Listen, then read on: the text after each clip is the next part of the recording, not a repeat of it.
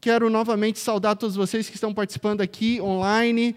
Curta, compartilhe, Mostre que você está aqui online com a gente, a gente quer saber. Faça com que é, essa mensagem atinja outras pessoas. Você pode ouvir novamente essas mensagens no YouTube e você pode compartilhar. Então, você já compartilhou? Se você não compartilhou agora essa live, por favor, faça isso. Ainda não fez? Faça agora. Veja bem, não é obrigado você compartilhar a mensagem agora. Assim como não é obrigado você compartilhar uma receita de bolo, uma reportagem política ou uma notícia de reality show. Você não é obrigado, a rede é sua. Mas que tal usar a página do Facebook para o reino de Deus? Que tal usar a rede social para a divulgação da palavra? O seu compartilhamento faz muita diferença. As nossas estatísticas aqui apontam o quanto a nossa mensagem, a mensagem de Deus, tem sido reverberada em mais diferentes cidades e famílias. Portanto, compartilhe Hoje, nessa manhã, agora, o tema é Por que Deus me usaria? Olha só que tema interessante. Por que Deus me usaria? Feche seus olhos, vamos orar mais uma vez. Pai de amor, nós pedimos que o Senhor venha falar profundamente aos nossos corações. Estamos aqui diante da tua palavra e declaramos total dependência ao teu Santo Espírito. Fala conosco nos guia. É no nome de Cristo Jesus que nós oramos. Amém. Por que, que Deus me usaria? Talvez você já tenha feito essa pergunta. Por que, que Deus me usaria se eu sou uma pessoa assim comum? Ah? Você já passou por essa crise se questionando? Qual é o meu papel aqui? Qual é o sentido? Por que, que Deus me usaria para fazer algo significativo? Eu talvez não conheça a Bíblia suficiente, você esteja pensando, talvez eu não tenha tantas habilidades, seja outro questionamento. Eu não sou, eu sou uma pessoa cheia de dúvidas, eu sou impaciente, eu erro às vezes, eu erro às vezes sempre. Enfim, por que que Deus me usaria se eu não tenho nada de extraordinário para oferecer, para ajudar, para desenvolver? Bom, se você já fez essa pergunta, a primeira coisa que eu quero te dizer é que você não foi o primeiro nem o único que fez esse questionamento. Na verdade, essa é uma pergunta bem comum na Bíblia, e deixe-me começar startando aqui esse, essa mensagem sobre falando sobre um homem chamado Gideão. Lá em Juízes capítulo 6, você encontra a história de, de Gideão. Eu quero resumir aqui, apenas para a gente ilustrar né, quem é Gideão. Bom, essa é uma ótima pergunta, porque se nós lemos Hebreus capítulo 11, nós encontramos Gideão na galeria dos heróis da fé. Uau! Gideão está lá em Hebreus 11, na galeria dos heróis da fé. Mas se nós lemos a narrativa de Juízes 6, encontramos quem? Um israelita medroso, um filho de um fazendeiro, de uma tribo muito pequena lá em Israel, e que estava debulhando trigo escondido do povo inimigo, na época os midianitas, por medo, já que os, os midianitas dominavam Israel já fazia sete anos. Esse é Gideão. E dá uma olhada comigo no texto de Juízes 6, do verso 11 ao verso 15. Gideão, filho de Joás, estava malhando trigo num tanque de prensar uvas para escondê-lo dos midianitas. Então o anjo do Senhor apareceu a Gideão e lhe disse: O Senhor está com você, poderoso guerreiro. Versículo 14. O Senhor se voltou para ele e disse: Com a força que você tem, vá libertar Israel das mãos de Midian. Não sou eu quem o está enviando? Versículo 15. Ah, Senhor, respondeu Gideão, como posso libertar Israel? Meu clã é o menos importante de Manassés e eu sou o menor da minha família. Como posso libertar Israel? Eu sou o menor. Eu sou o menos importante. Não há nada de significativo em mim. Essa não parece ser uma resposta de um herói de alguém que está na galeria dos heróis da fé. Como eu posso libertar? Eu sou insignificante, eu não tenho força. Então, esse Gideão que nós lemos aqui em Juízes capítulo 6, mas parece o Salsicha da, da, da, da série né, Scooby-Doo. Lembra? Lembra do salsicha do Scooby-Doo? Ele não quer resolver nada. Na verdade, ele tem um desejo, mas ele tem medo. E ele fica a todo tempo, né, junto com o Scooby-Doo, comendo. Comendo por quê? Falando que está com fome. Por quê? Para enrolar. Porque ele tem medo. Essa é a semelhança, né? De Gideão e salsicha. Porque Gideão prefere ficar escondido ali para debulhar o trigo. Ah, não, Senhor, quem sou eu? Mas como o anjo do Senhor chama Gideão? Você prestou atenção? Ele chama poderoso guerreiro. Ei, Gideão, homem valente. Ei, Gideão, guerreiro corajoso. Tudo isso antes de Gideão fazer qualquer coisa, antes da resposta de Gideão, que por sinal é muito sincera. Ele diz: Eu, Deus? Como que o, o Senhor pode me usar? Eu sou fraco, eu tenho medo, eu sou inseguro, eu não consigo imaginar eu sendo usado pelo Senhor, porque eu sou apenas um fazendeiro numa tribo pequena de Israel que está sendo oprimida por um povo inimigo. E essa resposta sincera de Gideão pode muitas vezes ser semelhante às nossas histórias. Eu, por exemplo, me identifico a minha história.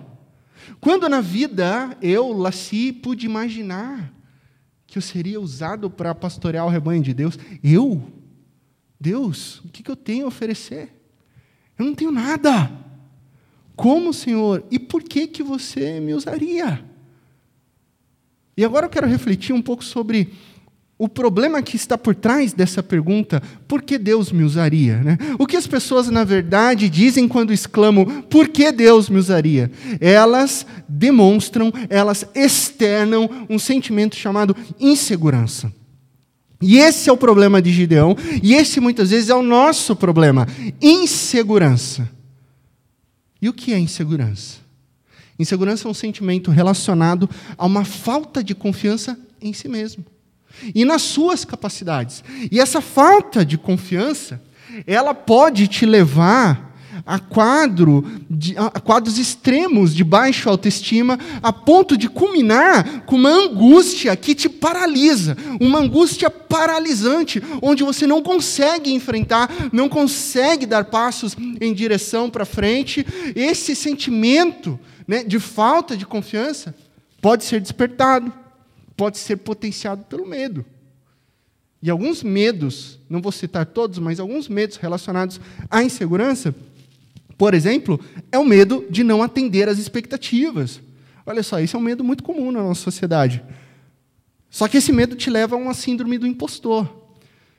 Né? A pessoa tem capacidade, mas ela não crê, nunca está à altura das circunstâncias. E por isso ela vive sob o medo de que os outros descubram que ela é, entre aspas, incompetente, porque ela não é. Ela estudou, ela desenvolveu, ela conseguiu, mas ela acha que ela é incompetente. E aí ela fica com medo. As pessoas vão descobrir e vão me chamar de impostora. Medo de não atender as expectativas. Ou talvez o medo de ser aceito, relacionado agora a um sentimento de inferioridade. A pessoa, ela se vê com menos valor humano do que outra pessoa. Ela se acha inferior. E muitas vezes, essa pressão, esse pensamento, essa narrativa de inferioridade vai ganhando tanta força que ela consegue, entre aspas, até provas da sua teoria de inferioridade. Eu vou te dar um exemplo. Seja por qualquer razão, né? seja um trauma no passado, uma perda mal elaborada, uma educação dentro de uma dinâmica familiar muito opressora, enfim, tal pessoa desenvolve uma falsa crença: ninguém gosta de mim. Ninguém gosta de mim. E ela carrega essa crença por onde ela for: ninguém gosta de mim. Porque ninguém gosta de mim. Porque sempre foi assim. Porque nunca vai mudar. Porque ninguém gosta de mim. Até que um dia essa pessoa é convidada para uma festa, para uma reunião. E ela fica extremamente chateada porque ninguém foi conversar com ela. Aí ela conclui: tá vendo? Ninguém gosta de mim. Só que, por causa dessa insegurança, ela não conta ou ela não é, reconhece que todas as pessoas da festa a viram num canto distante de todos, com a cabeça baixa o tempo todo. Ou seja, o seu próprio inconsciente a levou para uma autossabotagem. Ela ficou ali no canto, ela ficou de cabeça baixa, ela não conseguiu se relacionar com ninguém, ou seja, ela mesma atuou contra os, a si mesma num auto-boicote. E aí ela fala: Está vendo? Realmente ninguém, ninguém gosta de mim?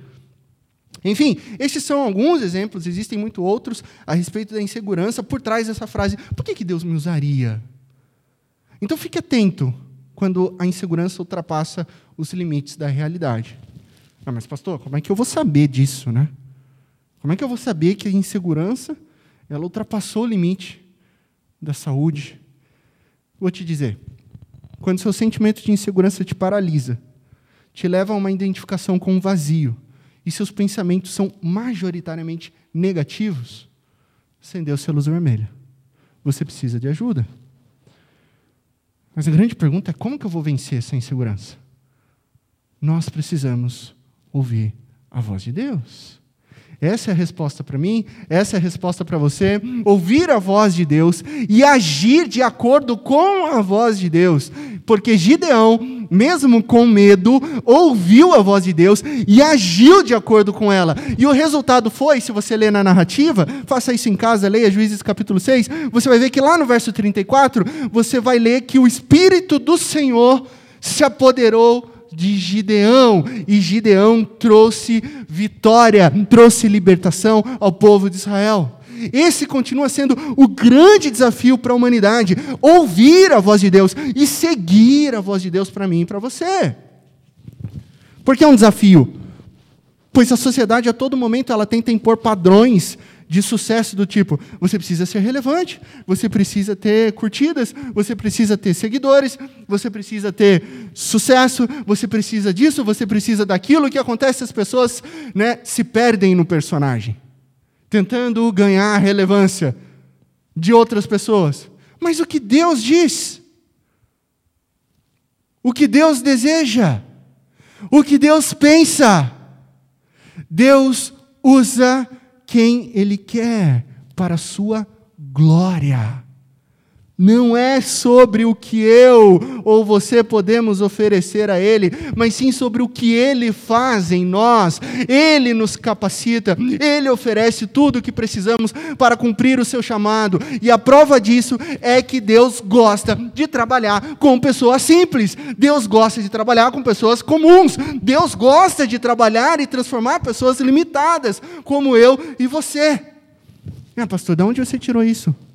Quer provas bíblicas? Vou te dar provas bíblicas. E eu vou dizer algo muito importante para você. Que tipo de pessoas Deus costuma frequentemente usar? Sabe quais são elas? Inseguras, improváveis e quebradas.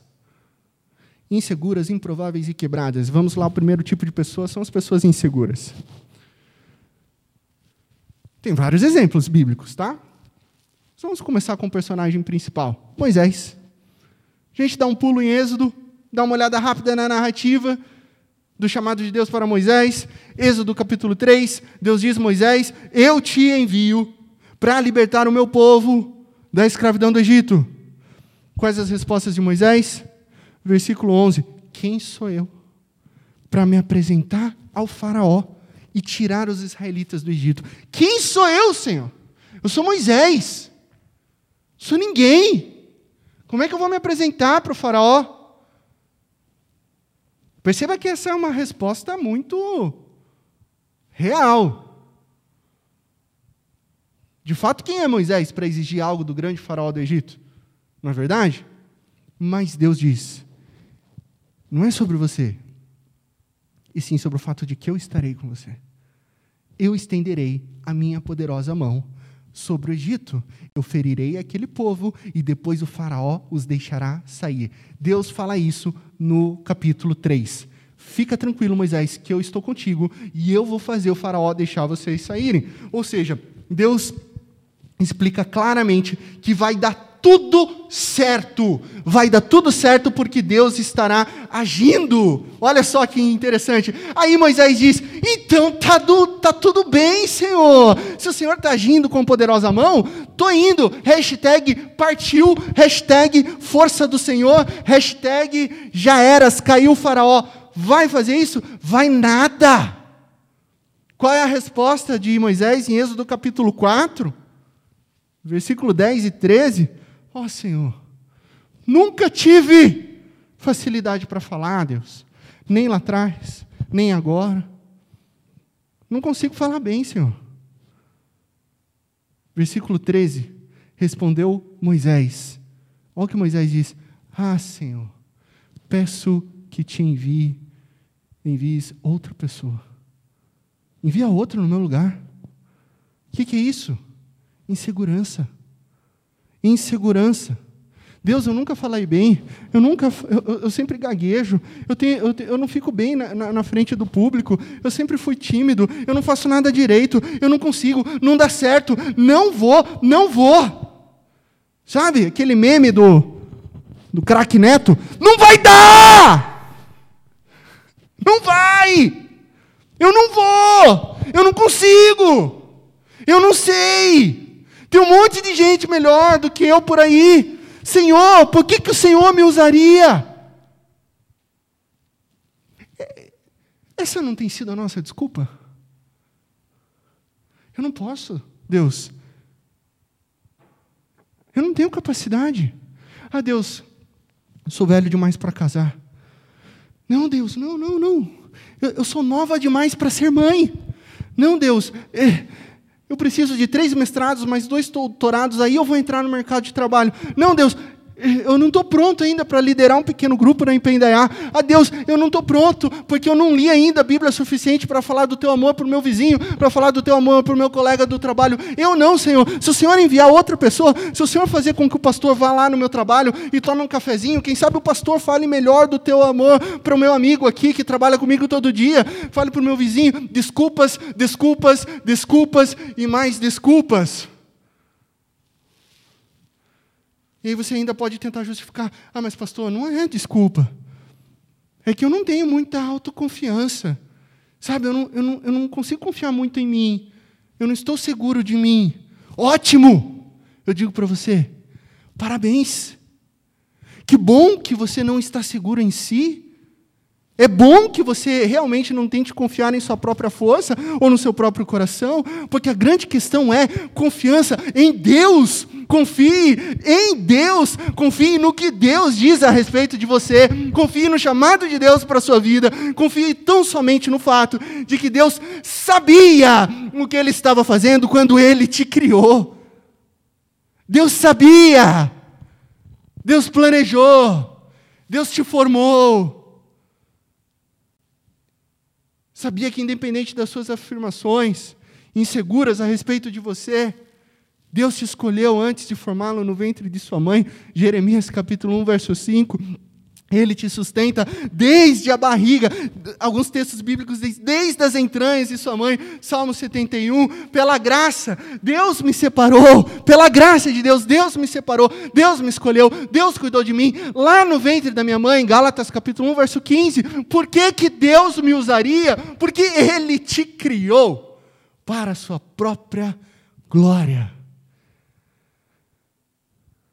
Voltando para Moisés, são cinco tentativas de Moisés.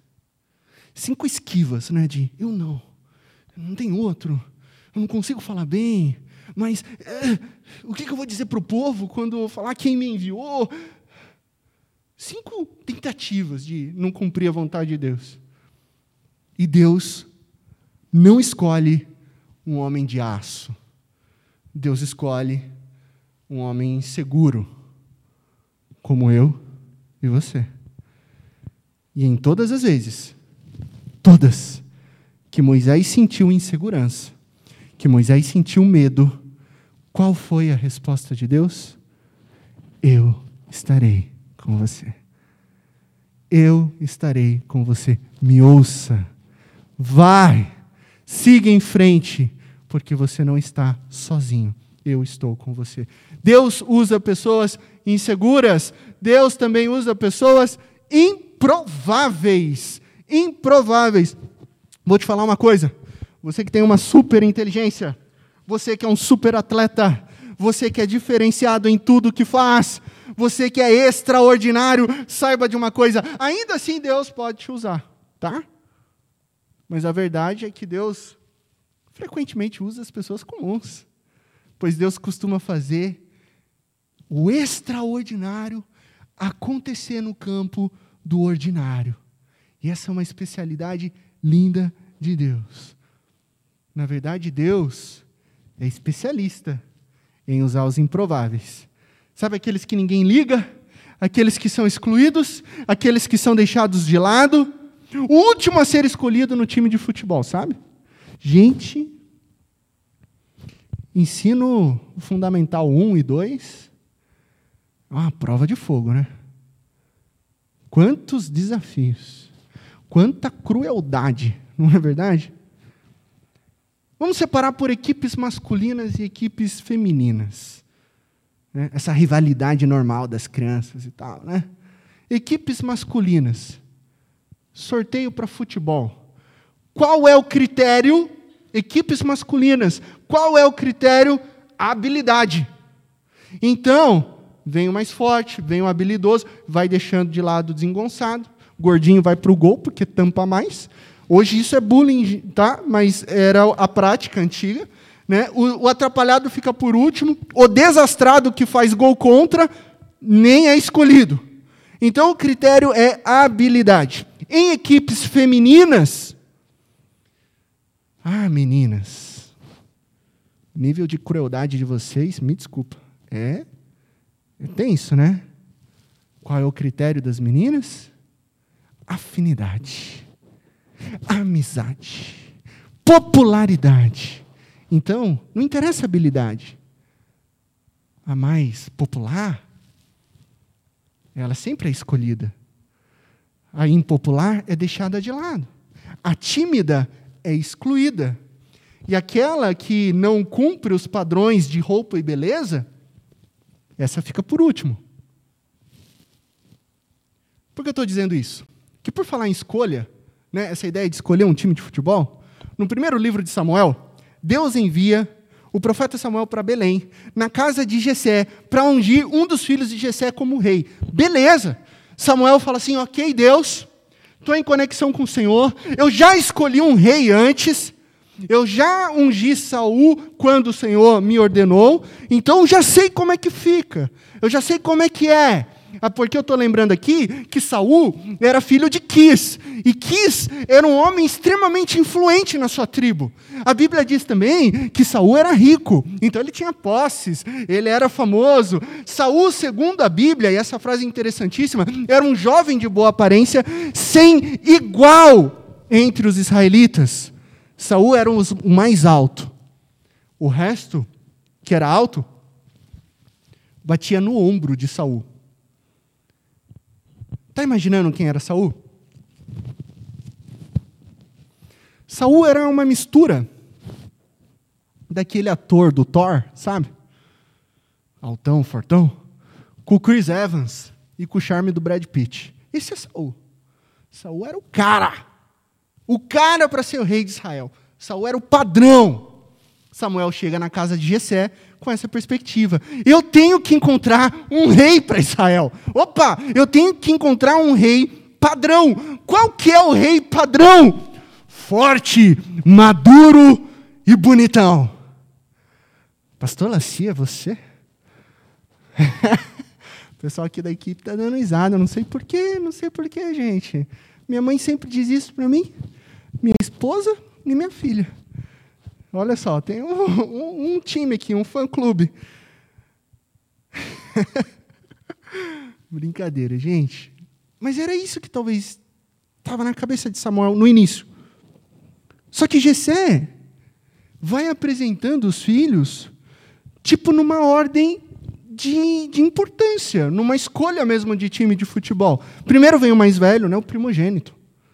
Depois vem o mais forte, depois vem o mais habilidoso, e vai vindo, os irmãos, até chegar no mais novo. E Deus não indica, Deus não mostra nenhum dos sete filhos mais velhos de Jessé. Nenhum. Aí você imagina Samuel ali, tipo, Deus não indicou. Jessé trouxe todos eles. Aquela cara de Samuel, de tipo, o que está acontecendo? Até que Samuel tem um insight e fala, Jessé, você trouxe todos os seus filhos? O que está acontecendo aqui? Jessé responde, todos não. Ah, tem um piazinho lá de 12 anos que ah, tá lá no rebanho. É a única coisa que ele faz lá, ele fica cuidando de ovelha. Não é alto, ele é ruivo. Há uma discussão histórica de que os ruivos não eram assim tão famosos, bonitos e benquistos como hoje na, na nossa modernidade. Parece que eles eram meio excluídos, mas isso é um assunto para outro momento. É, e é uma conjectura apenas. E ele é muito jovem, 12 anos. O que salva ali Davi é que ele tem os olhos ali bonitinho, ele é meio galanzinho, mas ó, desse tamanho. Samuel falou: traga para cá. Então Deus falou a Samuel: é este. Samuel estava procurando pelo óbvio. Jessé nem selecionou o seu próprio filho Davi, porque nem o pai acreditava nele. tá bem de pai da visão, né? Mas Deus usa pessoas improváveis. Por quê? Porque o critério de Deus não é o critério humano. Olha só o que a palavra de Deus diz para mim, para você lá em 1 Samuel capítulo 6, 16, verso 7. O Senhor, contudo, disse a Samuel: Não considere a sua aparência, nem a sua altura, pois eu o rejeitei. O Senhor não vê como homem, Deus não vê como homem, o homem vê aparência, mas o Senhor vê coração. Coração. Deus usa pessoas inseguras. Deus usa pessoas improváveis. Deus usa pessoas quebradas. Quebradas. O que eu estou querendo dizer com pessoas quebradas? E por que, que Deus usaria alguém assim? Estou falando de pessoas despedaçadas. Talvez você já tenha escutado ou até mesmo dito isso. Tudo estava indo tão bem até que eu estraguei tudo. Eu sempre estrago tudo. Essas frases estão relacionadas a um sentimento de fracasso, a desconstrução de algo que houve muita, muito esforço, algo que houve muita dedicação muito tempo, muito investimento, muito empenho, seja algo construído por você, seja algo construído por outra pessoa, e de repente você faz algo de errado e tudo desaba. Estou falando da construção de um casamento que acaba em divórcio. Eu estou falando de uma luta contra um vício que às vezes é perdida. Eu estou falando de um momento de fúria, onde você acaba, sem pensar, agindo e magoando pessoas que você ama. Um planejamento financeiro, que houve esforço, que houve dedicação, e de repente, tudo desaba, tudo se arruína, e tudo parece estar perdido. Você é invadido por um, uma sensação de culpa, frustração, desânimo, e isso está quebrado. Por que, que Deus me usaria? Por que, que Deus usaria alguém que está quebrado, alguém que estraga tudo? Quando Jesus estava prestes a ser preso e depois crucificado, e nós estamos no tempo de quaresma, como seminarista Juninho bem colocou, hoje é domingo de ramos, nós estamos preparando os nossos corações, inicia-se a Semana Santa. Vemos Jesus indo para a cruz, um pouco antes de ser preso, todos os discípulos estavam ali ao redor dele, dizendo: Nós estamos prontos para enfrentar a prisão e a morte contigo, Jesus. Pedro diz: Mestre, Ainda que todos te abandonem, eu nunca te abandonarei. Jesus diz: Pedro, você vai me negar, não uma, não duas, mas três vezes. Ah, não vou, não, Senhor. Que isso? Eu nunca farei isso. Jesus responde: então tá bom.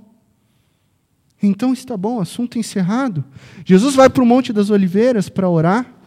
Logo depois ele é traído e ele é preso. Pedro segue Jesus, mas à distância. Pedro nega conhecer o Mestre duas vezes. Duas vezes Pedro disse: Eu não conheço o Mestre, eu não conheço. Não sei quem é. Depois de uma hora seguindo Jesus à distância, um homem o reconheceu e disse: Esse homem aí estava com Jesus. Então, acompanhe comigo o que Pedro fez pela terceira vez no texto de Lucas, capítulo 22, verso 60. Pedro respondeu: Homem, não sei do que você está falando. Pedro nega Jesus pela terceira vez. Falava ele ainda quando o galo cantou. O Senhor voltou-se e olhou diretamente para Pedro. Então Pedro se lembrou da palavra que o Senhor lhe tinha dito. Jesus olha diretamente para a alma de Pedro. E Pedro lembra: antes que o galo cante, hoje você me negará três vezes. Saindo dali, Pedro chora amargamente. Amargamente. Essa expressão é enfática, principalmente no texto grego. Indica que Pedro ficou devastado. Pedro estava com o coração despedaçado, pois a última coisa que ele queria era falhar com o Mestre, era falhar com Jesus, e Pedro falha, Pedro estraga, Pedro acaba com tudo e chora amargamente, com toda a sua alma, com toda a sua dor e sofrimento. E agora sejamos sinceros, quem nunca passou por um sentimento de devastação emocional, devastação emocional, psicológica, espiritual? Existe uma canção da banda Paramore chamada We Are Broken. E o refrão dela diz o seguinte: Por que nós estamos quebrados? O que devemos fazer para restaurar? Nos dê vida novamente, pois só queremos ser inteiros. Eu não sei o que passava na mente da compositora Hayley Williams, quando ela escreveu essa canção. Só sei que há muita verdade nesse refrão. Todos nós estamos quebrados. Não há um inteiro sequer. Todos nós estragamos tudo. Quando decidimos que podíamos viver longe de Deus, nós estragamos tudo. E o pecado nos lembra a cada dia que todos nós estávamos quebrados. E agora? Diz não somente essa canção da Paramor, mas a canção da vida. E agora? O que fazer para termos vida novamente? O que fazer para sermos completos, para sermos inteiros? Quem pode arrumar? Quem pode resolver a bagunça que nós mesmos criamos? É Jesus. Jesus restaura. Jesus arruma, Jesus vai em direção à cruz no nosso lugar, ele derrama seu precioso sangue como Cordeiro de Deus para tirar todo o pecado do mundo. Jesus vai para uma cruz para resolver a nossa bagunça, o nosso erro. Jesus morre numa cruz para nos restaurar. Jesus ressuscita para nos revelar que depois que nós estragamos tudo, é sim possível recomeçar e recomeçar de um jeito diferente. Uma nova vida completa, inteira, restaurada e não mais quebrada, mas sim completa em Deus. E é isso que ele faz com Pedro. Jesus ressurreto depois aparece para Pedro em João capítulo 21 e diz: Pedro, cuide das minhas ovelhas. Uau! Jesus não só perdoou Pedro, como restaurou a sua vida e o escolheu para cuidar e ser o primeiro a, ser, a iniciar esse movimento chamado igreja, qual chegamos aqui hoje. Lá em Atos dos Apóstolos, quem foi o primeiro pregador depois da descida do Espírito Santo? Sim, Pedro mas é o Pedro restaurado, é o Pedro perdoado, é o Pedro fortalecido, é o Pedro inteiro em Cristo Jesus, pregando agora sobre perdão e arrependimento, justamente porque ninguém sairia tão bem pregando sobre perdão do que aquele que foi perdoado. Só aquele que foi perdoado sabe o poder do perdão. E aí você pergunta, por que, que Deus usou Pedro? Depois de ele estragar tudo?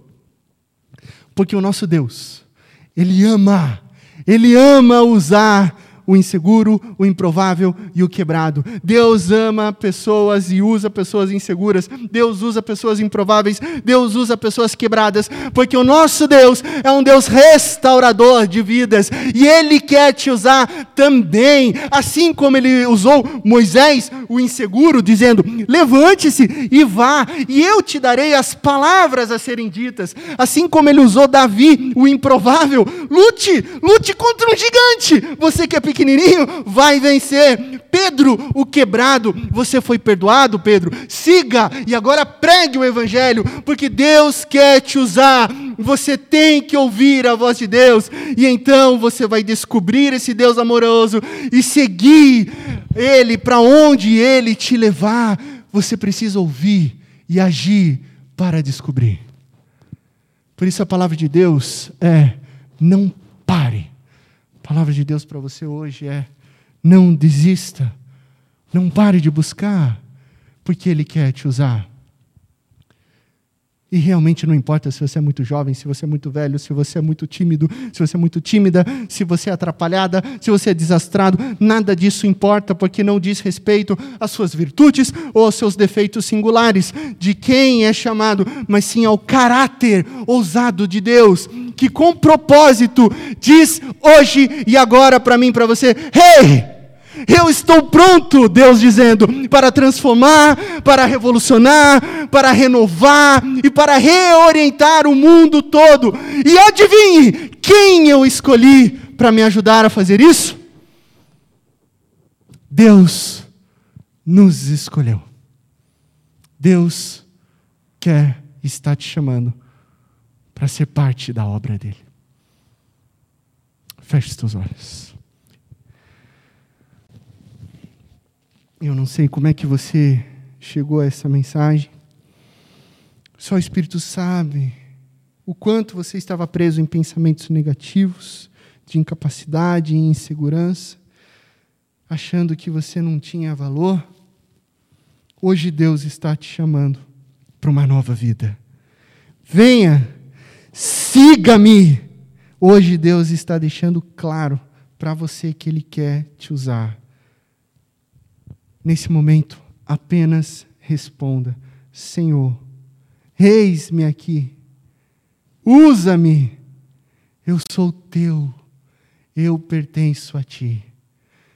Aonde você estiver assistindo essa mensagem, quando você estiver assistindo essa mensagem, eu te desafio agora, você fechar os teus olhos, colocar a sua mão no seu coração, e nós vamos orar, respondendo ao chamado de Deus para a sua vida. Pai de amor, Obrigado por essa mensagem. Obrigado porque o Senhor está falando profundamente aos nossos corações neste momento, nesse tempo, nesse tempo perfeito. Ó oh Deus, quantas vezes pessoas se sentiram presas a sentimentos de inferioridade, a falta de valor, atravessando caminhos vazios, inseguros, de dor, trevas, morte, não vendo sequer a luz ao final do túnel. E agora o Senhor vem falar profundamente aos nossos corações, dizendo que o Senhor ama restaurar vidas. Ó oh Deus, obrigado porque o Senhor é a nossa luz. Ó oh Deus, obrigado porque o Senhor é um Deus que ama usar o improvável, a insegura, o quebrado e a quebrada, porque não é sobre nós, nossas virtudes ou defeitos, mas sim sobre o teu poder agindo nas nossas vidas. Por isso aqui nós queremos responder ao Senhor, ao teu chamado. Senhor, eis-me aqui. Aqui nós estamos para ouvir a tua doce voz e seguir os passos de Cristo Jesus. Restaura, Senhor, vidas quebradas. Se existe alguém que ouviu essa mensagem que estava insegura, que estava quebrada, com a alma despedaçada, que o teu Santo Espírito agora venha restaurar, venha trazer completude e integridade, inteireza, onde nós temos isso somente em Cristo Jesus, que nos faz nova criatura para viver uma vida plena e abundante. Obrigado por isso, Jesus. Obrigado porque isso é possível através do seu sangue, através da cruz, através da ressurreição. Obrigado, Deus, porque o Senhor nos ama, o Senhor nos usa. E hoje nós respondemos: estamos aqui, estamos prontos. Usa-nos para a Sua glória. Em Cristo Jesus que nós oramos. Amém e amém. Amém.